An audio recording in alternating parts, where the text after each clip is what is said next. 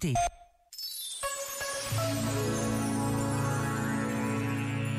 Diz a sabedoria popular que não se deve dar um passo maior do que a perna. E nesta fórmula simples é-nos apresentada uma regra de vida essencial. É preciso conhecer as suas capacidades, características e defeitos para então poder dar os passos seguros, saber decidir e como agir.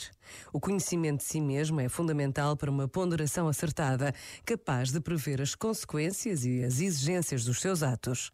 Só assim, conscientes do que podemos, conseguiremos fazer de cada dia um bom dia.